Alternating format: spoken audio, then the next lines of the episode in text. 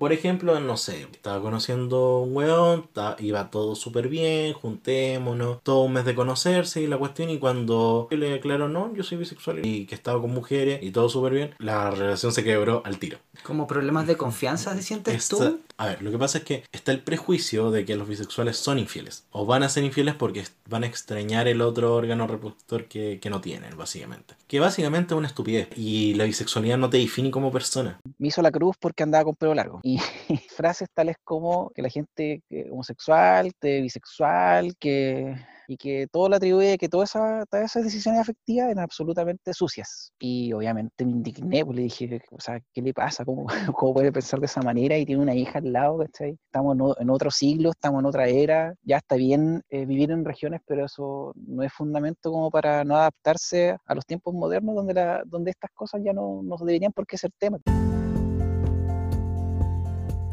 Acabas de escuchar el testimonio de dos hombres bisexuales, el primero anónimo y el segundo Daniel, quienes se toman el espacio para hablarnos desde sus formas de vivir su bisexualidad, dos posturas distintas, también nos cuentan anécdotas e historias para reflexionar sobre sus relaciones, especialmente días después del Idaho o Día en contra del LGBT odio. También les entregaré reflexiones sobre la disidencia, el poliamor y nos reímos muchísimo haciendo el Instagram en vivo anterior. Javier Ervin, invitado para episodio Un gay católico en Chile. Por último, les entrego tres videos para que los disfruten. Poliamor, relaciones abiertas y otras intimidades, polyamory and emotional literacy y relaciones abiertas y poliamor, siete cosas que nadie te dice. Y un podcast llamado Al carajo con el amor, en especial el episodio Disidencias afectivas y poliamorosas. ¿Son posibles? Espero que disfruten este episodio.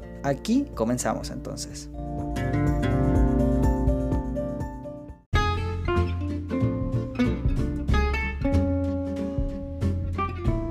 Advertencia. Las opiniones vertidas en este episodio y podcast son de exclusiva responsabilidad de quienes las emiten. El lenguaje utilizado especialmente en el Instagram Live es soez, vulgar, coloquial y muy chileno.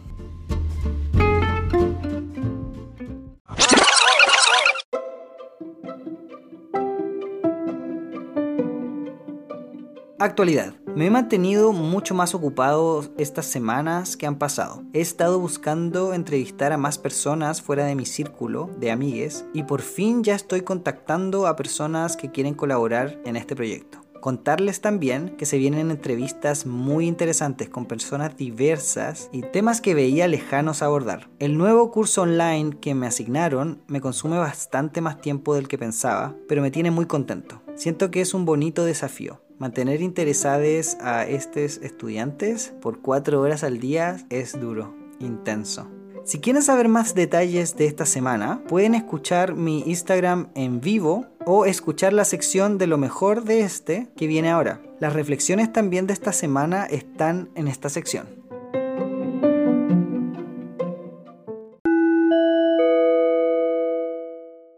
Aquí escucharemos un extracto de lo mejor del Instagram en vivo número 7, dedicado al Día en contra del LGBT odio, en donde hablo sobre mi semana, mis reflexiones, sobre el proceso de conocer posibles parejas románticas sexuales y también invitamos a Ervin del episodio Un gay católico en Chile a contarnos sobre qué ha pasado después de participar en el podcast. Si no quieres escucharlo y quieres adelantarte a las entrevistas, puedes saltarte 20 minutos. Ustedes saben que el día de hoy es el Día Internacional en contra de la LGBT-fobia o el LGBT odio, es decir, la lesbofobia, transfobia, bifobia, homofobia. En realidad no es que nos tengan miedo, es que simplemente no nos quieren, no nos tratan como seres humanos. Considero yo que el día de hoy es una conmemoración que la tenemos que hacer todos los días. Todos los días deberíamos estar recordando el por qué hacemos lo que hacemos. Considero que el invitar a muchas voces a hablar sobre estos temas, sobre el ser parte de la comunidad LGBT, es parte de eso el odio en realidad a las personas que son diferentes, a las personas marginadas que aman de forma diferente, que tienen una forma de expresar su género distinta, no acorde a la heterosis normada o que tiene una identidad de género tampoco acorde a la asignada al nacer. Que estamos conmemorando, recordando el día en donde la Organización Mundial de la Salud dijo la homosexualidad ya no es una enfermedad mental, pero el en vivo sin Javier va a ser probablemente muy diferente. Ustedes saben que Javier es el que le pone la nota de humor y, le pone las ganas y esas cosas. Así que, o mejor dicho, yo no voy a hablar quizás tantas estupideces si no tengo a Javier que me esté motivando a, a decir tantas estupideces. Como les digo, he estado tratando de conseguir más invitados, ya estoy tratando de abrirme a personas que no están dentro de mi círculo. Estoy tratando de invitar a otras personas personas que, no son tan cercanas a mí, ya no del círculo de amigos, amigues, ¿cachai? Sino que personas quizás más conocidas, más farandulillas. También me interesa mucho hablar del tema poliamor, el tema de relaciones abiertas, relaciones no monógamas, consensuadas, por supuesto. Relaciones abiertas, amor libre, poliamor. Es un tema que siento que está muy en deuda, que yo de verdad lo he necesitado. Bueno, lo sigo explorando. Me considero muy ignorante en el tema, pero que me encantaría poder tratar y tratar con muchas otras personas. Y eso, me encantaría poder conversar con otras personas que también viven relaciones no monógamas, consensuadas, poliamorosas, abiertas, etcétera. En una de las últimas entrevistas que hice a uno de mis amigues o, ex colega conocido, conversamos el hecho de las etiquetas. ¿Por qué tengo que clasificarme? ¿Por qué tengo que decir que soy bisexual? ¿Por qué tengo que decir que soy esto? Siento que la etiqueta me encierra. Yo simplemente soy una persona que yo amo a otra persona, que tengo un afecto, un cariño por otra persona. ¿Y por qué tengo que estar confinándome a esta identidad o a este colectivo, a este grupo? ¿Por qué tengo que tener un movimiento? ¿Por qué tengo que estar luchando por mis derechos como persona de amar a quien quiero amar? Y sí, o sea, en el mundo ideal lo más probable es que pasaría eso, ¿cachai? Donde seríamos todos libres, ¿cachai? Y podríamos expresarnos de la manera que queramos y si queremos usarnos un, si quiero usar un vestido y taco y me quiero depilar entero y genial y si el día de mañana quiero, no sé, amar, si quiero tener dos parejas, tener la posibilidad de hacerlo o si quiero tener tres parejas también poder hacerlo mientras todo sea con adultos que consienten y que están en conocimiento de estas de esta forma de relacionarse ¿por qué no? pero es un tabú y el poliamor, la relación abierta, eh, no monógama, siento que también está bastante discriminada es tabú, no se habla, no se conversa. Y es algo que de verdad, insisto, me encantaría poder traer a colación, me encantaría poder conversarlo mucho más, conocer personas y poder compartir sus experiencias, sus testimonios, porque considero que al escucharlos de primera persona, de la voz de estas personas, vamos a poder ver que somos personas comunes y silvestres y no tenemos nada particular, ¿cachai? Simplemente otra forma de amar. Y bueno, y esas son las cosas que me gustaría no hablarlas desde primera persona, porque mi experiencia son solamente una experiencia. Las experiencias que he tenido con Javier también. Yo les recomiendo que se vayan interiorizando en el tema.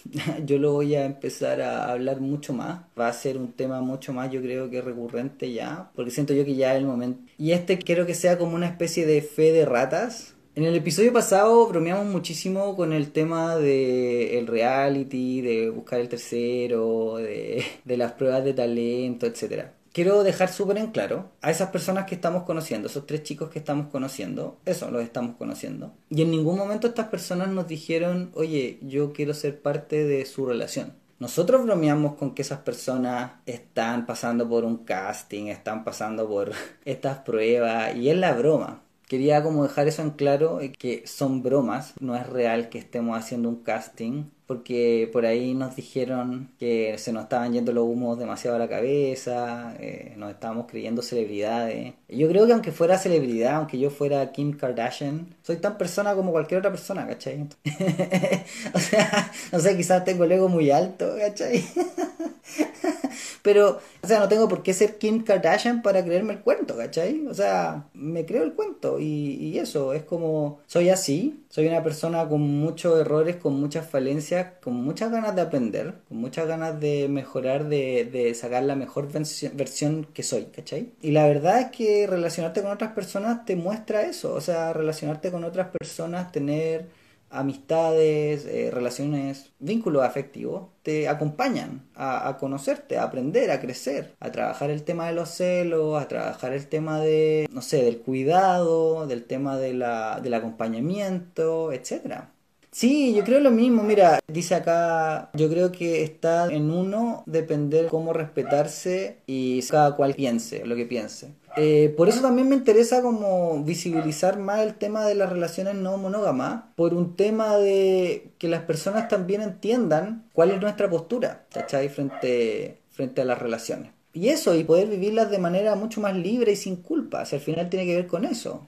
Porque, de nuevo, la idea, o al menos así lo veo yo, yo lo veo, si tú quieres estar conmigo, independiente de la manera que te quieras relacionar conmigo, ya sea amistosa, sea sexual, sea amistosa y sexual, sea romántica sexual o romántica amistosa, bueno, en fin, todas las, formas de, que lo hagas porque de manera libre lo quieres hacer, no porque te estemos imponiendo algo o no porque te sientas con la obligación de algo. Para mí, las relaciones afectivas entre seres humanos tienen que ser libres. Y para mí, qué más bonito que alguien realmente quiera decirte como, oye, ¿sabes qué? Te quiero acompañar. Te quiero acompañar en la vida que tienes. Y te quiero acompañar de manera libre, sin ataduras. Y sin ataduras no significa que sea malo. Sin ataduras significa que es algo que todos los días se renueva. Que todos los días tú digas como, oye, ¿sabes qué? Quiero seguir contigo. Quiero seguir contigo. Quiero seguir acompañándote. Y qué rico que sea así se vienen reflexiones interesantes. Yo creo que eso también es algo que tengo muy en deuda, que es todo lo que es disidencia, este concepto de, del destruir para construir. Pero sí me gustaría mucho explorarlo, sí me gustaría mucho poder conocerlo más. Y de nuevo, y eso tiene que ver por un tema de experiencias, un tema de amistades, ¿cachai? Las amistades que he tenido, las personas con quien me he contactado, no tienen esta forma de pensar, o quizás no la he explorado lo suficiente. Y por lo mismo, no me he empapado de ese pensamiento tanto. Y ahora que he estado investigando más, conociendo más, llega el momento de hacerlo, pues, ¿cachai? Entonces yo creo que sí es súper, súper importante y necesario que podamos pensar y reflexionar y no necesariamente decir como, oye, ya voy a irme a la, parte más anarco. Pero por un lado sí, como decir como, oye, si yo también puedo vivir fuera de este sistema porque me, me marginan y, puedo seguir manteniéndome viviendo una vida feliz, una vida que me haga sentido, al final eso, una vida con sentido cuando hablamos del amor, de hecho ella era la que escribió la tesis del amor, la, persona que yo leo y cito muchísimo, ella decía, oye, es súper importante que nos cuestionemos el tema de, al final hay personas que a este sistema le sirven y otras personas que no.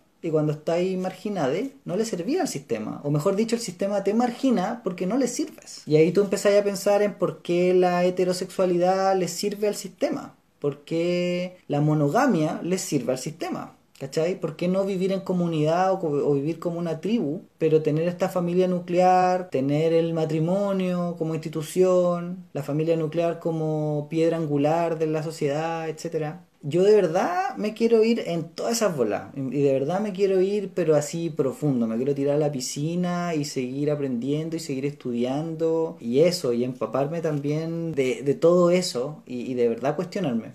He estado también escuchando un podcast que se llama Al carajo con el amor, muy bueno. Es mexicano, de unas chicas feministas y lo encuentro muy bacán. Así que ahí lo voy a estar recomendando en el próximo episodio también. Así que yo creo que vamos a estar explorando esa, esas partes más disidentes y esas voces más al margen, más marginadas. Y eso es lo que quiero. Así que cabres, si ustedes conocen a, personas que quieran aportar, por favor díganle que yo estoy más que feliz de entrevistarles y que de verdad es importante conocer esta otra forma de vivir y de pensar y de sentir, etcétera. Educarse, como dice la doctora Polo, ¿sí o no? Edúquese lo más que pueda. Hay que hacerlo. Y en eso estamos, po. Y yo creo que eso es parte de la vida. Acumular experiencia de vida, crecer, generar vínculos, lazos, dejar un legado. Y aunque suene pedante decirlo, de verdad siento que estoy dejando un legado, ¿cachai? Y un legado primero para mí. Porque siento que voy a aprender muchísimo entrevistando a todas estas personas. Primero yo. Eso, Javier no va a estar acá, así que la nota de humor yo creo que como que no va a estar. Con Javier yo me, me desperfilo, con Javier me desubico muchísimo más. Sí, como que igual he pensado en hacer stand-up. Pero no sé qué historia podría contar. De hecho, por ejemplo, sería súper interesante el tema del reality como para un stand-up. Porque al final el chiste es, el chiste es que muchas personas en Grindr se sienten ofendidas porque sienten que es un casting. Muchas personas escriben como, ay, no quiero estar pasando por filtros o no quiero que me hagan como evaluaciones. Y es como todo lo, lo que al final estábamos diciendo. O sea, al final tiene que ver con eso, con burlarse de, de las cosas que las personas se quejan. Pero yo sé que cae mal. Eso lo, sabemos mucho. O sea, yo lo sé. Javier no sé qué tanto lo sepa. Yo no sé si les conté, pero cuando empecé a pelear con Javier, yo tenía muchísimas peleas con él. Muchísimas peleas con él porque su humor me cargaba. Yo me equivocaba en algo, por ejemplo, no sé, se me caía algo o chocaba con algo, etcétera Y Javier me empezaba a cantar así como... "Tana, na, na, na, na, na, na, na, na, na, na". Y yo, oh, me picaba más que la chucha. Así yo como, weón, no, ¿cómo me tratáis así? La weá y da, da, da. Pero como método de defensa, al final yo terminé adoptando el mismo sentido del humor. Entonces yo cada vez que lo veo, yo le digo viejo, abuelo, guatón, ¿cachai? Sí, Anaí, yo sé que, sí o no, Anaí, que es un sentido de humor culiado, pero como que igual se te, se te pega. La Anaí es parte de la familia para que crean que, para que, para que no crean que esta weá no es así. Anaí, de hecho, de hecho, Anaí te puedo invitar a, a conversar un ratito, ¿no te gustaría? ¿O te da plancha? ¿Te da pajita? Sería bacán escucharte, Anaí, en, en la conversación. Dígame. ¿Cómo estáis, po? Ah, Oye, pero la weá, Bien, esta bien. weá es como, disculpa Ervin, pero bien, pareces, ¿ah? Ervin, disculpa, o pareces una víctima de violación o pareces un violador. Porque, weón, estáis súper oscuro, que chucha, es como que lo único que te falta es que te Wow. la voz así como alterada, así como, weón, parecí, ¿cuánto se llama asesino en serie? Ahí, mira, ahí. Ervin, prende la luz, po, weón, ¿qué Mm. onda? Sal Ahí. del closet, ¿Hay más luz? Es que estoy a sal del closet, Ervin. Voy a prender la luz. Llegue la luz a tu vida. ¿no? Me preguntaron, Ervin, si tú eras parte de los participantes del reality. ¿Qué dices tú, Ervin? No, no, no, no, no, no. Este muerto no lo cargo yo. Ervin, A mí, no. Ervin, ¿por qué nunca Oye, quisiste me ser falta parte uno. de- ¿Dónde está Javier? ¿Por qué nunca quisiste ser parte del reality, Ervin? Yo siempre te invité. De hecho, nosotros siempre joteamos al Ervin, joteamos al Ervin y el Ervin no. Porque no, no. no soy digno. No, No es soy digno de ustedes. hay otras formas de entregar afecto, cariño y amor, ¿sí o no, Ervin? Y la amistad fraterna eh, Sí. es una de las formas más lindas que existen. Fraterna, casi hermana, por supuesto. Influencer, es que estoy, estoy en el nivel de. Weón, sí, super influencer, weón, nueve personas viéndonos. ¡Woo! Me ¡Vamos! siento, me siento como, como que estoy en lo de Mirta, ¿viste? ¿Tú crees? Qué rica. Ya. Erwin, cuéntanos, pues, cómo has estado, qué, qué de tu vida y cuenta un poquito como de, de por qué estás acá, ¿cachai? ¿Por qué te invité al en vivo? porque eres mi amigo, me quieres y querías que habláramos. Voy a presentar a Ervin, uno de los entrevistados de Un Gay en Chile podcast. Ervin participó contando su historia, cómo salió del closet, y está en el episodio Un Gay Católico en Chile. Sí, e- exactamente. Ervin ya le dio tengo- su voto a una de estas personas que, como yo dije, no están participando en un reality, porque obviamente todo esto es broma, pero yo le creo mucho a Ervin y su opinión la tengo muy bien valorada, así que la voy a considerar. Oye, Ervin, ¿te llegaron algunos comentarios por el podcast o nadie te ha escuchado? No, ¿Te sí, han, han habido muchos amigos, pero amigos de la iglesia, Ya, de cuando ¿Y? era religioso. ya, ¿y eso es malo? Entonces, no sé, de repente, sí, de repente sí. ¿Pero por qué es malo, po? ¿Con quién culiaste, weón? Ah, Yo pero obviamente no, todos los jóvenes querían saber con quién Yo- Julio. Pues mira que se despertó. ¡Oli! ¡Bebé! ¿Cómo estás, guapo? Se despertó el bebé. Tengo sueño. Ay, está contaminado. Sí, Erwin fue el primero, primero, primero que queríamos hacer el Erwin ¿Eh? nunca quiso. Sí, porque si Erwin hubiese sido, no estaría con Alonso. Es que yo soy, Claro, me dejan de por mi el- casa. Sí, yo, yo dejo a Alonso por Erwin, está claro. Oye, pero Erwin estaba contando que las personas de la iglesia le estaban preguntando que con quién culió, po. Ay, sí. Ya, pues, ¿y, y contaste o no? ¿Contaste las papitas? No, está ahí, weón. ¿Cómo le voy a decir? Como, oye, ¿te acordáis de ese que te daba la comunión? ¿No, no te contactaron personas como en otra onda, así como de decir como, oye, qué bacán tu testimonio, o "Oh, me gustó? ¿Estás más famoso ahora que después saliste en el podcast? no. ¿La gente te pide autógrafo no? Se me, se me cae todo y la hago bullying. ¡No! A, mí- a mí Javier siempre me, me dice que soy tonto cuando se me, cuando me pego, cuando hago algo así. Por ser así tan especial. Le canto la canción típica nomás. Sí, y ¿qué más? Ve que te hago bullying. Ah, y lo otro que Javier es experto, pero Javier es experto, experto, experto, para cuando llega el momento para dejarme mal, me deja como el hoyo. Javier espera el momento para yo estar diciendo algo y él dice, no, porque hiciste tal otra cosa, y me deja así como el hoyo, me deja Pero es como la dinámica de la pareja, porque tú también. Ah, obvio, a mí me encanta hacerlo partir. Son Eh. Sí, pues, obvio. Obvio, tenemos ese sentido del humor. Oiga, tengo que contarle de que el número uno no sabía que estaba en el casting. ¿Y aprendió? Y, y parece que sí, le dije, oye, he escuchado el vivo. Me dijo, ¿por qué? Pero si, escúchalo y te digo, pero cuéntame, que que yo lo escucho y no veo nada raro. No lo había escuchado, le digo, ¿por qué? Porque estaba haciendo un casting y tú eres número uno. Ya me dijo y ahí lo escuchó. No sabía que era el número uno. Y yo le dije que si quería probar a los otros participantes. Y ahí está la pregunta todavía no bien resuelta.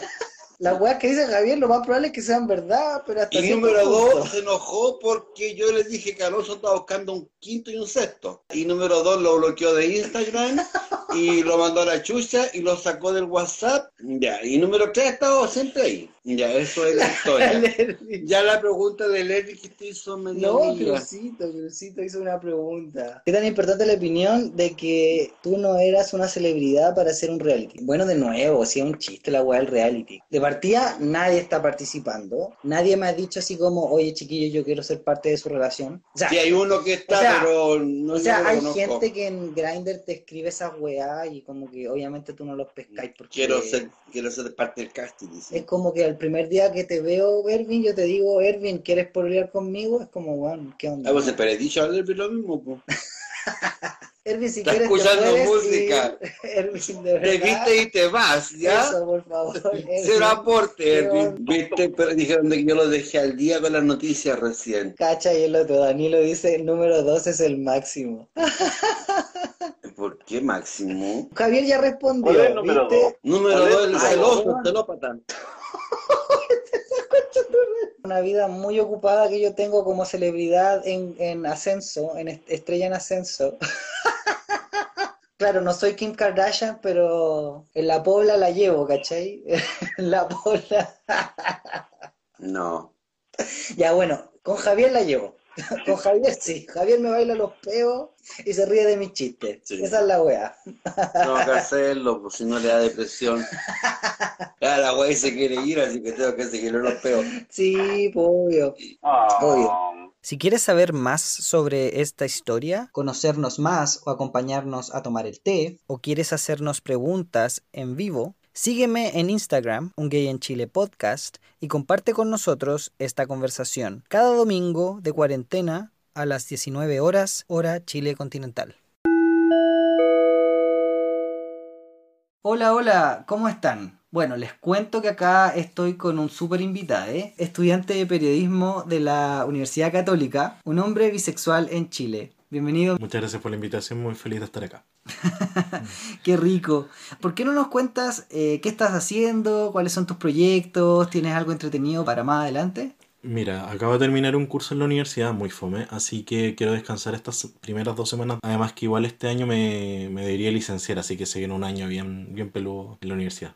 Ya, o sea, se viene algo intenso, necesitas descansar ahora. Sí. Oye, vámonos de lleno a lo que nos trae a esta entrevista. Tú te defines como un hombre bisexual. Cuéntanos, ¿cómo es vivir siendo bi o siendo bisexual en Santiago y en Chile? Mira, creo que se replica en todo el mundo, no solo en Chile, el hecho de que ser bisexual es una opción netamente muy invisibilizada. Y en esta invisibilización ocurren hartas cosas, lo que no permite que la bisexualidad sea una opción frente a la orientación sexual. Si bien estamos dentro de la sigla LGBT, más que nada no estamos representados de ninguna forma acá en Chile. La mayoría de las asociaciones son de gays o lesbianas o trans, lo cual está súper bien, pero una asociación o fundación bisexual no, no existe acá en Chile y tampoco la, la opción a esta orientación es muy clara por gran parte de la comunidad, incluso hetero, gay, lesbiana, eh, no se definen como bisexuales y prefieren encasillarse en ser lesbiano gay que ser bisexual porque consideran que les gusta más un género versus otro, cuando a la larga no, no es un absoluto que te tengan que gustar 50 y 50 cada género, sino que es más que nada eh, que te gustan la- las personas, incluso independiente a su, su género. Esto se puede confundir mucho con la pansexualidad, pero la verdad es que se comparten muchas, muchas cosas con esta otra orientación sexual. Orientación, Ya. O sea, ¿sientes tú que esto es un tema mundial? La no visibilización o la no visibilidad eh, bisexual. Lo que pasa es que igual tenemos que pensar de que al bisexual lo define la pareja con el que está en el momento. Eso es lo más importante. No importa que uno se presente como hombre bisexual, a la larga, si tú estás con una mujer o con un hombre, si tú estás con la mujer, eres un hombre hetero. Si tú estás con un hombre, eres un hombre gay, en lo cual no hay ningún problema, pero el problema es que si tú te identificas como bise- bisexual, la sociedad igual te va a encasillar en la una o en la otra. No te permite, más allá, a no ser que sean tus círculos más cercanos, que te conoces hace tiempo. Y eso igual es un problema porque obviamente invalida la opción a esto y aparte que no es una opción, es, es, un, es un hecho, es algo real, es algo que, que ocurre en hombres, en mujeres, en personas trans o no. Entonces, eh, el problema no es mucho el, el hecho de ser bisexual, sino cómo la gente interpreta el ser bisexual y que no lo acepta. Porque no, es- no existe básicamente, es una fase. Ese es el mayor problema. Ok. ¿Y cómo sientes tú que se podría arreglar ese problema de decir la bisexualidad existe independiente a la pareja con quien yo estoy? Voy a seguir siendo bisexual, no es que me voy a hacer hetero mientras tenga esta relación con una pareja de distinto sexo o me voy a hacer gay por tener esta relación con una persona del mismo sexo. ¿Cómo se soluciona este problema del encasillamiento? Yo creo personalmente, y, y- también lo que he visto mucho en mis amigos bisexuales y amigas bisexuales, es que, bueno, si estás en una relación con una mujer o con un hombre, da lo mismo tu género, di que estás en una, en una relación hetero gay, pero di que eres bisexual si lo eres. No hay ningún problema, no te, no te pueden juzgar, no, no porque estés con un hombre y seas un hombre, eres gay, ¿cachai? Y 100% gay. Si tú no te identificas como tal cosa, o sea, tú eres bisexual y listo, solo que ahora estás con un hombre y después puede que estés con una mujer. En fin, como que las parejas no te pueden definir si tú no estás de acuerdo con la definición que te da el resto. Ya es así de simple. Ahora, también hay un tema netamente que en la sociedad latinoamericana ocurre mucho de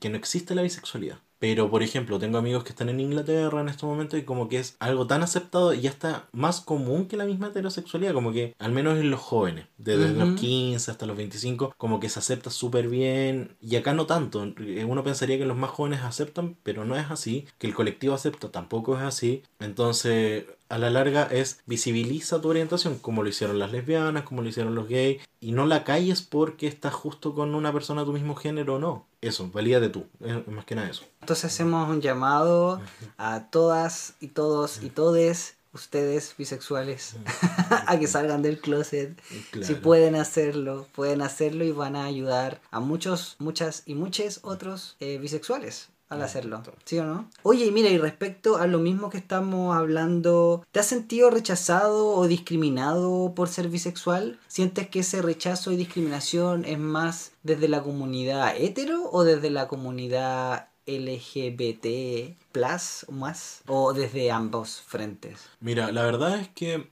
no he tenido discriminación como tal en el sentido de que me griten cosas en la calle, nunca me ha pasado, todo súper bien. La discriminación parte o situaciones muy incómodas ocurren cuando, por ejemplo, estaba soltero y estaba conociendo a alguien, eh, hombre o mujer. Era un tema el ser bisexual, porque todo cambiaba de golpe eh, no, y no era nada sutil. Como qué En- cosas, por ejemplo. Por ejemplo, no sé, pues, estaba conociendo un weón, iba todo súper bien, juntémonos, todo un mes de conocerse y la cuestión, y cuando él me dice una cuestión, yo le aclaro, no, yo soy bisexual y la cuestión, y, y que estaba con mujeres y todo súper bien, la relación se quebró al tiro. Entonces, Como problemas de confianza, ¿te sientes esta- tú? A ver, lo que pasa es que está el prejuicio de que los bisexuales son infieles. O van a ser infieles porque van a extrañar el otro órgano reproductor que, que no tienen, básicamente. Que básicamente es una estupidez, porque todas las personas que son infieles lo hacen independiente de su orientación sexual. Es como decir que los héteros no son infieles. Y bueno, Es como asumir que el gay es Eh, más promiscuo o, o claro, que el como bi que el va a gay- ser también infiel o Claro, no. que todos los gays son promiscuos. No, Claro. no- todos los bisexuales no somos promiscuos tampoco, ni somos básicamente infieles. Entonces, es un tema que también se tiene que tratar mucho. Ahora, agradezco no estar con una persona así, así que menos mal que esas cosas pasaron como para alejarme a tiempo, antes de que la cosa se pusiera más seria. Y a la larga es eso, tú puedes estar con una mujer o con un hombre que te acepte tal cual eres. Y la bisexualidad no te define como persona, pero es el tema, la sociedad le atribuye cosas muy negativas a la bisexualidad, como también lo hizo con las lesbianas, los gays, que las lesbianas son todos marido machos, que los gays son todos afeminados, que los gays son violadores en un momento dijeron, entonces cambiemos también un poco eso, puede llegar a sonar súper eh, feo, pero la infidelidad no es exclusiva de ninguna orientación sexual. Ninguna orientación sexual es más infiel que otra. Si tú estás con alguien y ese alguien te quiere cagar, te va a cagar. Listo. Y da lo mismo si es gay, lesbiana, hetero, mujer, hombre, trans, va a pasar. Claro. Entonces es mejor tener una relación sana y, y con alguien que te acepte tal cual es, en vez de estar asumiendo cualidades que no vienen al caso. ¿Sientes que hay o existen otros prejuicios asociados también a la bisexualidad aparte de esta infidelidad? ¿Crees que hay otros prejuicios que tiene la sociedad en general que sientes que deberíamos destruir o, o transformar o educarnos al respecto? Personalmente creo que el otro gran prejuicio que existe es que la bisexualidad es una fase, que es algo muy temporal, porque se une con el punto que mencioné anteriormente, que la pareja te define. Entonces, como la pareja te define, si tú estás con un hombre y eres un hombre, eh, aunque tú digas que eres bisexual, para ti la sociedad, tú para la gay. sociedad eres gay y listo. Y si yo estoy con una mujer y estoy y soy hombre también, voy a ser hetero y listo. Y se invisibiliza y se deja de tomar en serio el hecho de tener un pasado, ¿cachai? Y también cómo se siente uno, porque hay gente que le puede llegar a molestar que le digan que es de una orientación sexual que no es, porque la sociedad tiene que asumir algo que no entiende y como no lo entiende lo clasifican algo que al menos le da un sentido y en ese sentido se pierde la identidad de uno básicamente. Te entiendo y te comprendo muchísimo. Y volviendo al tema, como consejos para poder romper estos mitos, ¿cómo crees, cómo expresas tú, en realidad, tu orgullo bisexual? ¿Cómo expresas, aparte de que nos contaste que tú lo dices públicamente, dices soy bisexual, ¿crees que hay una forma de mencionarlo, así como asociamos el orgullo gay a, no sé, marchas o cierta música, baile? ¿Cuál crees tú que es tu forma de expresar tu bisexualidad? Creo que la forma que tenemos todos los bisexuales de expresarnos es, independiente de la pareja con la que estemos, digamos que somos bisexuales. Y estemos con gente, con amigos, con personas que nos acepten tal cual somos. Y también que nuestras parejas, si es que llega a salir el tema, que no debería ser tema, pero ya que está, que te presente como no, eh, mi pololo es bisexual o mi polola es bisexual y está bien, no hay ningún problema. Y básicamente yo entiendo que somos una sociedad llena de prejuicios, una sociedad llena de problemas, como ya lo hablamos anteriormente, pero eso no quita el hecho de que tú puedes hacer cosas como para demostrar que, que se puede. Y que te tienen que aceptar así, o sea, no, no des por hecho de que por ser bisexual estás disminuido como hombre o como mujer y, y no ya que digan que soy hetero, no ya que digan que soy. Bueno, no, si tú no estás cómodo, hazte respetar y está con alguien que te respete tal cual eres. Y si para ti ser bi- bisexual es parte de tu identidad y es una parte importante de tu identidad, bueno, vos dale. Tienes que estar con alguien que te acepte tal cual es. Y ya a nivel más macro, quizás sería bueno que quizás se genere alguna fundación, ¿cachai? Que estemos más presentes en las marchas. O sea, no digo que los bisexuales no vayan a marchar, al contrario, van a ir. Pero siempre al alero de la, la fundación o, o la ONG gay, lesbiana, trans, que, insisto, no está mal, pero si a ti no te representa eso en un 100%, por muy a favor que tú estés, pucha, quizás sería bueno mover la raja y hacer algo propio, ¿cachai? Y, y tener esa visibilidad en los medios, ¿cachai? Y también si, por ejemplo, que pasa mucho, tú eres un hombre o una mujer que estuvo casada mucho tiempo con, con una persona de otro sexo y después te diste cuenta de que vas a estar con, no sé, el otro género y te quieres mantener así o con el mismo género, no digas que te volviste gay o te volviste hetero o te volviste lesbiana. Di, eres bisexual porque a la larga valida un poco también el hecho de que sentiste algo por el eh, por la mujer, el hombre, anterior. por tu pareja anterior y no invisibilicemos esa posibilidad también. O sea, la, la bisexualidad, como todas las orientaciones sexuales, son confusas. Estamos en una sociedad donde predomina la heterosexualidad, donde no se nos da espacio de expresarnos. Entonces, si te llega a pasar, amigue, que estás con alguien y te diste cuenta que, oh, también me gustan los hombres, oh, también me gustan las mujeres, dilo. Y hazlo parte de ti. Abrázalo, no, no lo excluyas ni dejes que la sociedad te lo disminuya. Oye, dijiste unas cosas súper, súper interesantes y muy, muy asertivas. De hecho, muy bien. Te quería comentar al respecto de que dijiste algo que es muy cierto, que las personas que están contigo o las personas que te quieren van a aceptar la identidad que eres tú y, si, y te van a aceptar obviamente como bisexual o la independiente de la orientación o- la orientación que tengas. Y creo yo que eso es muy importante. Y también dijiste otra cosa muy interesante que necesitamos una organización o necesitamos agruparnos como colectivo y también se necesita que el colectivo bisexual se agrupe. ¿Crees tú, te gustaría generar un, un movimiento? ¿Lo estás Eh, haciendo? no. ¿O conoces algo? ¿Qué está pasando en Chile al ver, respecto? La verdad yo no tengo el tiempo para estar organizando cosas.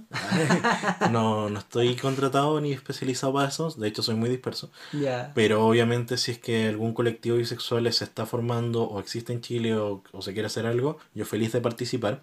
Ayudar todo lo que es el área de redes, no hay ningún problema. Pero yo al menos no conozco un colectivo bisexual grande a nivel de móvil o iguales, por ejemplo. Que son las dos organizaciones más grandes de Chile. Independiente de que te gusten o no. El tema es, nos falta también tener visibilidad en los colectivos que ya existen. Que la B en, el LGBT se haga más presente. Y suena una tontera, pero tenemos una bandera, ocupémosla. Como los gays tienen la suya, como las lesbianas tienen la suya, como los trans tienen la suya. Ocupemos la bandera bisexual y hagamos valer nuestras demandas sociales si es que las hay. Porque están muy en concordancia con lo que piden eh, los gays, ley antidiscriminación, el matrimonio igualitario, cosas por el estilo. Entonces, en ese sentido, hay, hay cosas que, claro, convergemos muy bien todas las orientaciones sexuales. Pero hay otras cosas que quizás sería bueno empezar a agarrar el toro por las astas y, y hacer las cosas tal como se tienen que hacer, ¿cachai? Súper bien. Lo último que te quiero preguntar es si se te quedó algo en el tintero, si hay algún otro comentario que te gustaría agregar, si es que consideras que nos tenemos que ir con algún mensaje que no se nos olvide, qué nos quieres contar o dejar. Básicamente, dense cuenta de los prejuicios que tienen. Y esto no solo con la bisexualidad. Los prejuicios con las otras orientaciones sexuales se tienen que acabar. No debería ser tema cómo se expresa uno o con quién está la otra persona. Tú no puedes llegar y atacar la identidad de esa persona. Y si para ti no es importante, para la otra persona le puedes estar cagando la vida. La identidad es lo único que nos queda como seres humanos. Y todos somos únicos y especiales y, y tenemos cosas muy bacanas. Pero el tema es que hagámonos resonar y, y si estáis con alguien, familia, amigos, pololo, polola, polole, whatever, y no te acepta tal como tú eres, bueno, amiga, amigo, corre. Como que de verdad mereces algo mejor y puedes tener algo mejor. Las personas buenas están ahí afuera, búscalas. Genial, muchas gracias, muchas, muchas, muchas gracias por tus palabras. De verdad encontré que dijiste cosas muy, muy, muy importantes que se nos olvidan. y que se nos olvida como colectivo a veces el darle la visibilidad y la representatividad que tienen las otras letras, por decirlo así, de esta LGBTIQ que se nos olvidan y que no están tan presentes y que quedan invisibilizadas y que a veces sin querer las pasamos a llevar. Y considero que es súper importante el darse este tiempo y te agradezco muchísimo el tiempo que me diste para esta entrevista y tus palabras. Y espero que esto nos haga sentido y espero que esto nos haga tomar acción para desaprender y reaprender al respecto. Bueno, muchas gracias por haberme invitado. Aclaración, las opiniones vertidas son netamente mías. No soy un estudioso, me puedo, la puedo cagar. Si la cagué, por favor, no me maten. No lo funen, no, dice. por favor, no me funen. y básicamente eso. Ojalá estén bien. Un placer haber estado acá. Muchas gracias. Nos estamos escuchando. Nos vemos, chao. Hola, hola, les tengo un excelente invitado. Él es músico, profesor y papá. Bienvenido a Un Gay en Chile, Daniel. Cuéntame en qué estás ahora. ¿Cuáles son tus proyectos? ¿Estás haciendo algo entretenido, algo interesante? ¿Y cómo llevas la cuarentena? Bueno, como profe, haciendo clases por Loom, mandando guías y, explicando las guías vía video para que tener una retro- retroalimentación constante para los estudiantes del colegio que hago clase. Y de interesante, componiendo música, en contacto con bandas amigas con las cuales nos mandamos audio y vamos unificando pistas y sacando nuevas canciones, sacando como sencillos, EP, música alternativa, harto combinación de pedales, efectos, voces, escalas raras, pianos raros, programas computacionales, en esa ando. Como que estáis experimentando hartas cosas ahí, ¿sí o no? Es que sí, pero el arte musical da para experimentar un montón. Ese lenguaje es bastante infinito como las estrellas. Daniel, ¿y qué, qué tal la cuarentena? ¿Cómo te ha pegado aparte de lo laboral? ¿Te ha pegado muy fuerte en lo demás, en tu relación con amigues, familia? ¿Cómo está tu salud mental? Pucha, emocionalmente como las pelotas, porque mm, mi hija está, está en Santiago, está en la casa de su abuelo, entonces todo por webcam, igual como que mm, las emociones bastante dañadas, porque echo de menos y quisiera verla más, pero como estamos en emergencia sanitaria, las visitas se, se complican. Es bien complicado, súper, súper complicado. Pero lo bueno es que por lo menos se pueden contactar al menos a través de internet y la presencia, si bien no es la misma, por lo menos está. que porque, como te digo, o sea, con los amigos ningún atado porque un audio WhatsApp, una videollamada, lo que estamos haciendo ahora, por ejemplo, y todo súper nice. Pero con lo que respecta a mi emoción personal, mi hija, la pandemia se ha transformado en un, en un gran problema emocional hasta la fecha. Daniel, voy a cambiarte el tema y te quería preguntar por lo que estamos acá en la entrevista. Te quería preguntar por tu experiencia siendo bisexual en Chile. Tú has vivido en Santiago y has vivido en otras ciudades. ¿Cómo es la experiencia de vivir siendo bisexual?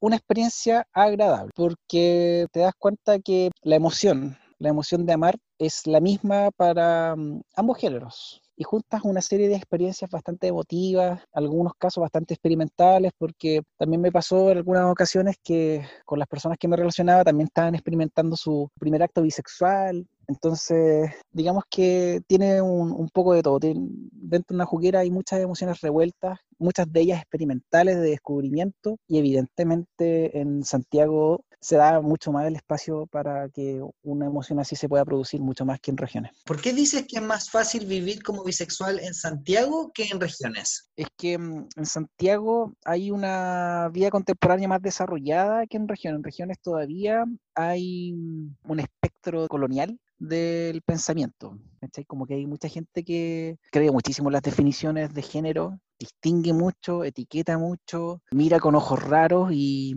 tiene apreciaciones bastante negativas sobre la gente que sea bisexual, gay, lesbiana. No le gusta la palabra todes y hay conflictos. En regiones tú tomas un bus, ¿cachai? Y como que te hay una máquina del tiempo y volví al Chile a- absolutamente. ¿Y sientes tú que lo viviste en carne propia? Por supuesto, viví un, un momento en Cauquenes, también en Talca, y en ambas localidades había una máquina del tiempo, ¿cachai? Pesadísima, así una, una suerte de vida que estaba estática en el 1800, en el 1830, como esa onda, como la onda latifundista, ¿cachai? Peones, patrones de fondo, patrones abusadores, como digamos que de- esas eran las vértices, desde esos ángulos hablaban, ¿cachai? De los Pinochet lovers, los derecha extrema castianos, ¿cachai?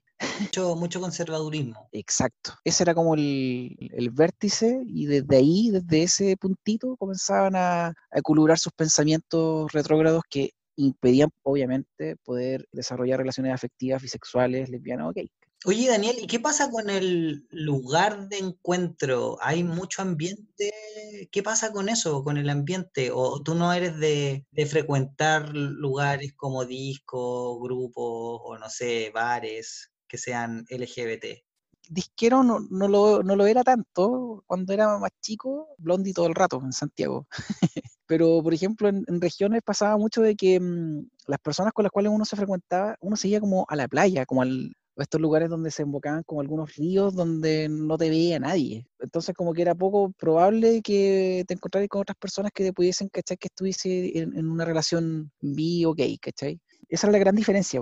Santiago llegáis y la signo. En cambio acá, con la persona que te vaya a encontrar, esa persona al tiro va a decir, oye, pero vamos a otra parte, oye, pero vámonos a la playa. La playa está a 30 kilómetros, por ejemplo, de, de Cauquenes. Vámonos a, a- a tal lugar donde nadie nos vea, ¿cachai? Como que aquí eh, están esas barreras de entrada. Entonces, uno siempre tuvo que sumarse a esas decisiones nomás, pues. Entonces igual se vive un poco escondido, po, porque al final te vais como que te alejáis para poder vivir esa experiencia. Sí, pues, como muy de esconderse. En regiones como muy de esconderse, muy de, oye, que no cache nadie, ¿qué, es lo que pasa entre nosotros dos? Por favor, ¿cachai? O sea, claro, cuando llegáis a la playa, llegáis, no sé, pues, a, a- X lugar, a X río, pasaba de todo. Pero eh, una vez que volví ahí a la, ciudad, al, pueblo chico, pero es que jamás ibas a ver eh, esa actitud osada que veías en, esos lugares. Como que ahí la actitud cambiaba.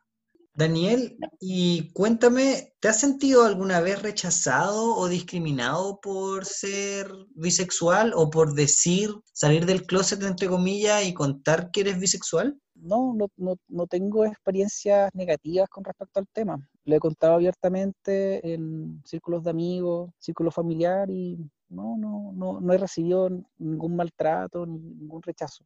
He tenido suerte por lo demás porque igual también conozco la otra cara, pues, los amigos que también se reconocen bisexuales y, tienen todas estas barreras sociales, familiares, que del que dirán y del apuntar con el dedo que finalmente los hostigan y un- causa un daño tremendo a, su, a sus emociones sobre todo. Y respecto a tu familia, ¿cómo fue la experiencia de contarle a tu familia que eres bisexual? ¿Fue un tema que lo dijiste como esta es mi pareja y simplemente mostraste a tu pareja del mismo sexo? ¿O fue una conversación? ¿Tuviste como una especie de introducción? ¿Le hiciste como una charla? ¿Cómo fue la experiencia y se la tomaron bien, mal? No, es que lo que pasa es que mm, tenía una- un amigo que trabajaba muy cerca del local donde trabajaba mi mamá. Mi mamá en algún minuto vendía chocolates artesanales y mermeladas que le quedaban increíbles. Y bueno, con este chico, que era como locatario vecino, tuve una experiencia. Entonces fue fácil poder contar el hecho. No, o es que pasó tal cosa, me sentí bien, lo pasamos tanto y como que fuimos felices. Pero como que tampoco desarrollamos la relación a, a pololeo ni a algo concreto, pero sí estuvimos harto tiempo saliendo y, teniendo encuentros románticos, besitos, abrazos, como decías tú, el nanay, harto nanay. Y claro, fue fácil. pues. Además, como que mi mamá absolutamente abierta a todos estos temas, pues, como que no, no tiene inconvenientes, entonces fue fácil poder conversar con ella. Con mi taita también, como que, como que no, no estaba ni ahí, nunca, nunca como que tuvo una opinión ni para bien ni para mal, como que simplemente dejaba hacer nomás, había laissez-faire. Pero por el lado de mi vieja había mucha comprensión, porque ella siempre creía muchísimo en el tema de los afectos y que daba lo mismo con quien. Habiendo afecto, estamos todos bien. Qué bueno, qué rico escuchar eso, que tuviste una buena experiencia al respecto. Sí, no, fui afortunado en ese sentido. Afortunado. Daniel, y respecto ahora, ¿sientes tú que ha evolucionado tu forma de pensar cuando en ese momento tú le cuentas a tu mamá, a tu papá y el verte el día de hoy, ¿sientes que ha cambiado tu forma de pensar? ¿Sientes que has logrado tener más seguridad o siempre tuviste la misma seguridad y siempre tuviste la misma convicción? Sí, yo creo que siempre tuve la convicción, siempre tuve la seguridad. Nace del origen de la comunicación con la familia. Si habiendo buena comunicación con, con el papá y la mamá, no hay nada que temer. Esa es como la base fundamental. Y yo creo que gracias a ello hoy día me siento que, más que un cambio de pensamiento, siento que concluyo lo mismo que concluía hace años atrás, que el afecto sigue siendo el mismo. El amor es el mismo, es transversal, lo cruza todo y me puede afectar con una niña como con un niño. Bacán. Daniel, y otra pregunta. Tú dijiste que para tus amigues bisexuales no fue un panorama tan feliz, que para su familia fue un tema y fue un problema y que tuvieron que sufrir o pasarlo mal. ¿Qué anécdotas o, o qué cosas te llamaron más la atención? Por ejemplo, el clásico no salgas con él porque él le gusta los chicos, ¿cachai? Además que a pesar la vecina y a la esquina, pues, después de andar todo el rato haciendo coro de lo que te pasa a ti con otros cabros. Ese drama lo viví hartas veces, como que tuve hartos amigos que le paraban los carros a los papás como para que no saliera con uno por, para que no produjera efectos en el barrio de, de que había un cabro que era bisexual, ¿cachai? O que, que le gusta niñas y niños y niñas. Pero Daniel, los papás decían como no te juntes con Daniel porque Daniel es bisexual, como que te prohibían juntarse contigo. Sí, lo disfrazaban con la máscara, eh, es un mal camino, pero en el fondo lo que trataban de decir, eh, lo que pasa es que es como tú, ¿cachai? entonces juntar a, dos personas en, esa onda emocional, como que no juntan ni pega y eso le hace mal al barrio, ¿cachai? Como que todo el rato el, el motivo era aparentar y no quedar mal con, el, con la gente que estaba alrededor viviendo, ¿cachai? Que vivía como una, una vida tradicional, conservadora, castiana, pinochetista. Daniel, ¿y, y qué le respondías tú a esos papás o a esos amigos? Yo como que los ignoraba. Yo hablaba con, con la persona, con, con el amigo, con el amiga, y chao nomás. Salimos, salimos, no salimos, ya, voy, te espero, ¿cachai? Y así nomás. O sea, como que nos pasábamos la valla de, de las odiosidades de los viejos. Sí, po. Oye, y Daniel, en ese sentido, ¿tú estás organizado? ¿Tú haces activismo o promueves la visibilidad de las personas bisexuales? ¿O para ti eso es un tema que tú lo, ves, lo vives más que nada en tu intimidad y un tema que tú lo ves más de tu vida privada? Mira, más que un tema de vida privada, yo lo vivo de una manera íntima porque siento que el activismo, no sé, es- espero, espero no causar molestia, pero siento que cae en el dogma y eso me incomoda un poco. Siento que si tienes alguna orientación sexual y lo expresas abiertamente, no veo por qué crear un dogma para, para hacer valer o, o hacer sentir al mundo que tiene que ser respetado. Yo siento que los humanos por decencia debiesen ser respetuosos entre unos y otros. Yo siento que es un poquito triste que tengan que existir movimientos para aclarar esas cosas, que siento que son de sentido común. Vale, te entiendo. Daniel, ¿y sientes tú que se debería visibilizar más la orientación bisexual? O sea, en, tiempos donde no existe ciencia humana, existe mucha falta de respeto, yo creo que sí, es necesario. Es lamentable, pero es necesario. Lamentable porque no debiese ser, no debiese existir un movimiento para aclarar el respeto. El respeto debiese ser, se debiese dar por normativa natural. Pero sí, hay personas que viven en un estado emocional retrógrado y hay que hacerle un poquito de enseñanza-aprendizaje para que esos temas no, no tengan que ser discutidos. Porque vuelvo a insistir, es- esto, esto es esencial. Ser respetuoso es parte de la esencia humana. Y crear un movimiento o hacerlo visible, por un lado, se vuelve necesario porque lamentablemente, vuelvo a repetir, hay gente que vive un estado retrógrado sobre los afectos y las emociones. Entonces hay que paliar un poco eso. Oye, Daniel, ¿y sientes tú que hay muchos mitos al respecto sobre las personas bisexuales? ¿Te has enfrentado con alguno de, esa- de esos mitos o, ¿O prejuicios? no sé, o quizás dichos que no son correctos? Alguna vez escuché un, un caballero decir que eran personas sucias.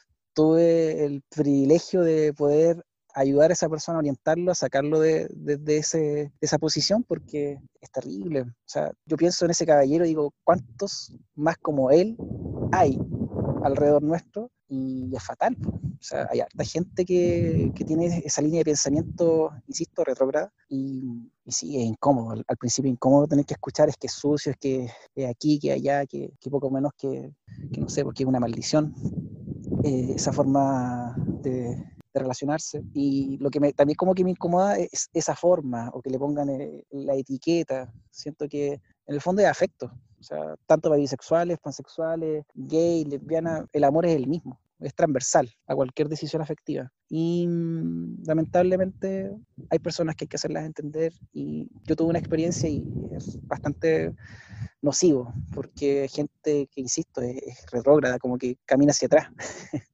Cada año que pasa vuelven a, un estado medieval de pensamiento. O sea, Daniel, por lo que estoy entendiendo de la conversación que estamos teniendo, ¿a ti te gustaría que llegáramos a un punto en donde no tuviésemos que ser etiquetas, que no tuviésemos que clasificarnos o encasillarnos en, en una letra, por decirlo así, sino que decir, soy persona, puedo amar, y eso básicamente, como soy tan persona como cualquier otra persona y, mi amor es tan válido y, no sé, merece, el- como dices tú, el mismo respe- respeto y reconocimiento que cualquier otro tipo? Que la- las etiquetas eh, de alguna u otra forma se vuelven barreras. Y el amor, insisto, es el mismo, es transversal, lo abarca todo, abarca todo tipo de decisión afectiva. Entonces, distinguirse de o ponerse el nombre de a la larga provoca estos movimientos que, insisto, también que, existan, pero por otra parte no debiesen, porque el, el respeto debiese nacer del ser humano. Daniel, y una pregunta con tus parejas. ¿Esto es un tema que se habla con tus parejas, yo digo románticas sexuales? ¿Es un tema que se habla o tú también tomas el mismo approach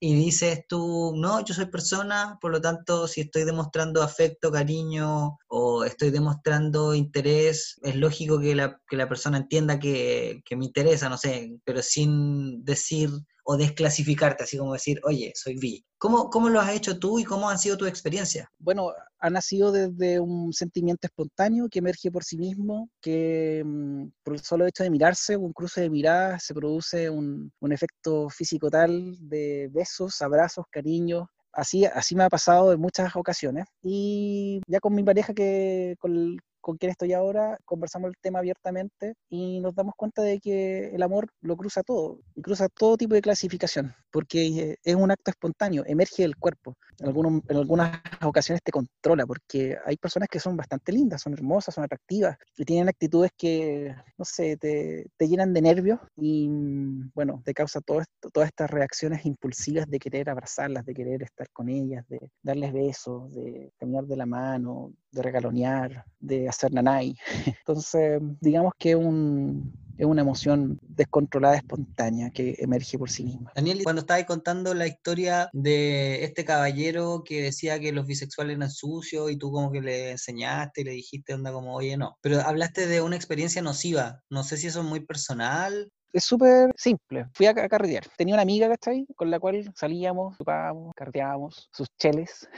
Y de repente tuvo un carrete en su casa. Y en su casa estaba su viejo y su viejo como que me hizo la cruz porque andaba con pelo largo. Y, y a partir de ahí comenzó a culubrar frases tales como que la gente homosexual, que, que la gente bisexual, que y que todo le atribuye que todas esas, todas esas decisiones afectivas eran absolutamente sucias. Y obviamente me indigné, pues le dije, o sea, ¿qué le pasa? ¿Cómo, cómo puede pensar de esa manera? Y tiene una hija al lado, ¿cachai? Estamos en otro siglo, estamos en otra era, ya está bien eh, vivir en regiones, pero eso no es fundamento como para no adaptarse a los tiempos modernos donde, la, donde estas cosas ya no, no deberían por qué ser tema. Entonces ahí tuve una pequeña confrontación y fue nocivo porque escuchar frases como son sucios igual es fuerte porque ofende a, todas las personas, a, todos los gays, a todas las lesbianas, a todos los bi, los ofende, pero caleta. Daniel, eso te lo dijo obviamente en tu cara, o sea, esos comentarios te los hizo tú estando presente. Claro, y lo conectaba por mi apariencia, porque yo cuando, cuando era más chico y usaba pelo muy largo, parecía una niña, parecía una niña absolutamente. Recuerdo haber visto fotos de eso. Y pues, entonces le gustaba a los chiques, a las niñas, a los niños, a todo el mundo como que le atraía un poquito mi, mi presencia. Y mm, claro, este caballero indignado, anda, como mi hija sale con este pelotudo chascón, ¿cachai? Que anda en otra parada de la vida, no, no lo puedo permitir, entonces se lanzó la frase sucios, ¿cachai? Y dije, no, o sea, córtala. Más encima, porque es nocivo? Porque y después yo me preguntaba con, con, mi amiga, así como tu papá, sin ofender, ¿cuántos más como él hay aquí? O sea, multiplícalo por todas las regiones que hay, por todos los papás que son como, con esa línea de pensamiento. Es fome, porque gracias a esa esa línea de pensamiento, bueno, tenemos lo que tenemos hoy día, movimientos sociales que están todo el rato como haciendo valer el respeto a, a todas las personas que optan por otro tipo de relaciones, otras formas de entregar afecto y cariño. Y como te decía un principio, a mí me parece terrible que sea así. ¿Será necesario crear un movimiento o un movimiento así tan masivo como para tener que oye, decir, oye, existimos, por favor, respétanos? Qué lata. Eh, a mí me da vergüenza. Como que en ese sentido Chile da vergüenza. Daniel, mira, para ir cerrando con estas preguntas, ¿hay algo que crees que no he preguntado que te gustaría recalcar o algo que te gustaría mencionar o que se nos haya quedado en el tintero? Algo que se haya quedado en el tintero, nada, yo siento que estamos bien y hay que amarse libremente, no hay que caer en el dogma, hay que simplemente amar, olvidarse de los cuestionamientos sociales porque son absurdos, son muchos, muchos de esos cuestionamientos son aprendidos, son repetidos de generación tras generación. Simplemente uno tiene que obedecer al sentimiento que está alojado en tu estómago y que, no sé, pues conecta todos los nervios de todo el cuerpo y que te hace besar a una persona, quererla, adorarla, pedirle pololeo, estar con ella, eh, mandarle un beso, palo y ser felices. Daniel, No ¿ese sería el mensaje que tú le darías a otras personas que se identifican con esta etiqueta de bisexual? ¿O le darías Sí. otro mensaje? Ser libre, por supuesto. Libre emocionalmente. No hay barreras, no hay barreras, no hay impedimentos para ser libre emocionalmente. Esa barrera es socialmente adquirida por lo que está a tu alrededor, que es la opresión social. Y para liberarse de esa cadena uno tiene que ser uno mismo. Be yourself, nada más. Daniel, si las personas te quieren contactar, ¿pueden hacerlo? por supuesto. Pueden ir a, mi canal de YouTube donde tengo mis discos elaborados hace ya más de nueve años. Eh, mi proyecto se llama Unicornias. También tengo otro proyecto que se llama Señora Tenebrosa, en donde toco con un partner llamado Diego, que es saxofonista, un buen músico. Y una vez que te acercas a mi canal, comienzas a a darle alimentación al cerebro de mucha música y bastante variada por lo demás. Daniel, quiero agradecerte muchísimo tu tiempo, tus palabras y tu testimonio. Agradecido de, que nos hayas querido contar un poquito de tu historia y haber compartido un poquito de tu vida con nosotros. No, y te agradezco a ti por darme un, un espacio de conversación. Siento que es necesario, es sano y le hace bien a toda la comunidad, a toda la ciudad, a las regiones, tener un espacio diferente que se desmarque un poquito de lo que se consume a diario, que por lo general es más de lo mismo. Y tu programa marca la diferencia absolutamente. Bueno, Ya esa es la idea. La idea es darle el espacio a, a esas voces que no se escuchan, normalmente esas voces que existen porque existimos, pero que no están tan presentes. Y por eso para mí el tema de la visibilidad es súper, súper, súper importante. Daniel, muchísimas gracias y eso ha sido la entrevista del día de hoy. Ya, Cuídate. Abrazos, cariños. Eso, abrazos. Que estés muy bien. Chao, chao.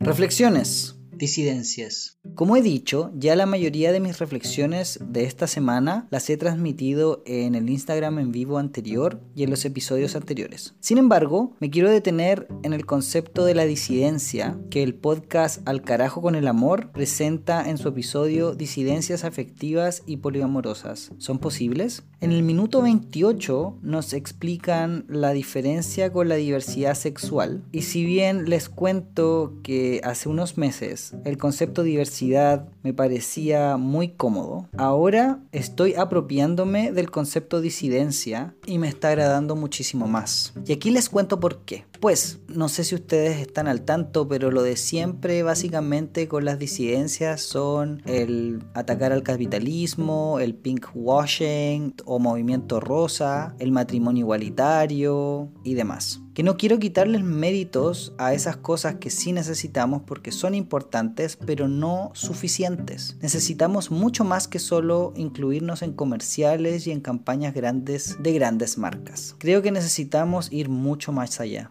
Estas chicas en este podcast plantean lo siguiente. Dicen, cito, disentimos del sistema y proponemos nuevas maneras de relacionarnos. Creo que la segunda parte es la que más me encantaría conocer y poder construir. Propuestas de nuevas o no necesariamente nuevas, pero alternativas formas de vivir. Yo no quiero vivir en un monoamor y estoy haciendo todo lo posible para cambiarlo. Creo que necesito pasar muchas horas en la biblioteca y conocer a muchas otras personas fuera de mis amistades para lograrlo. ¿Se les ocurre a ustedes otra forma de hacerlo?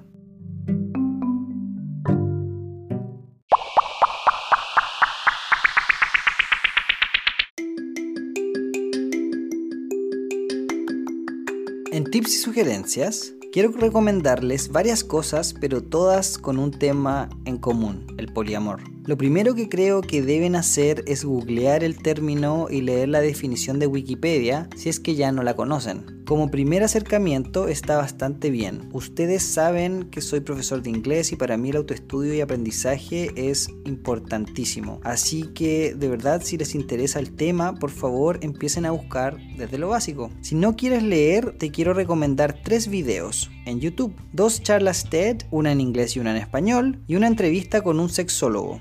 El primer video se llama Poliamor, Relaciones Abiertas y otras intimidades, en donde Miguel nos cuenta un poco sobre la historia del término en España y nos habla algunos conceptos básicos. También te sugiero el video Polyamory and Emotional Literacy, donde Kel Walters nos explica cómo el conocer, comprender y poder comunicar nuestras emociones es clave para las relaciones entre personas. El tercer video que quiero dejarles es la entrevista de Arturo Aranda y el sexólogo Ignacio Castañeda, donde en ella hablan sobre relaciones abiertas y poliamor. En relaciones abiertas y poliamor, siete cosas que nadie te dice. Por último, quiero recomendarles el podcast disidente llamado Al carajo con el amor, podcast de 2014 y 2015, mexicano y muy muy bueno, cuyos episodios varían desde la deconstrucción del amor, los celos, el poliamor, feminismos, colectividades, entre otros muchos temas. Un episodio en particular me ha dejado pensando muchísimo y tienen que escucharlo. Se llama Disidencias afectivas y poliamorosas. ¿Son posibles? En las reflexiones de este episodio se habla del amor romántico, el monoamor, el sistema político económico imperante. Muy muy buen episodio, pero no es tan introductorio como las demás cosas que le mencioné. Por lo tanto, si quieres interiorizarte más del tema, este podcast Al carajo con el amor tiene 26 episodios y si comienzan a escucharlo desde el principio, de seguro comprenden bastante. Puedes escucharlo en Evox o en Google Podcasts. 100% recomendable. Entonces ahí tienen mis recomendaciones para que comiencen a explorar este concepto llamado poliamor.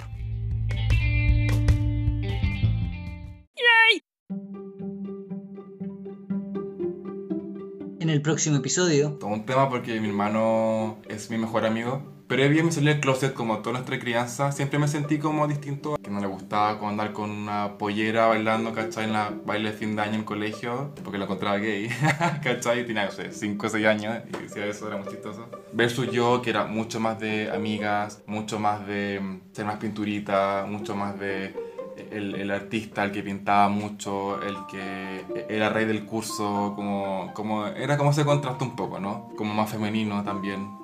En mi etapa escolar estuve gran parte de mi, mi vida en un colegio, o sea, en un liceo de puros hombres.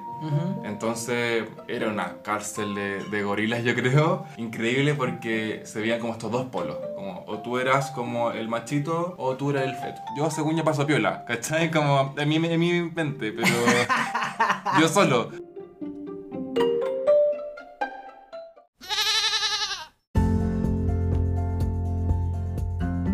Y este ha sido el episodio de hoy. Bueno, ¿qué les pareció? Puedes dejarme tus comentarios en mi Instagram, Un Gay en Chile Podcast. Y si te gustó este episodio, compártelo, deja las 5 estrellas, suscríbete para que no te pierdas ningún nuevo episodio. Soy Alonso Poblete, la voz y cuerpa detrás de Un Gay en Chile Podcast. Gracias por escuchar. Besos, abrazos, chao chao.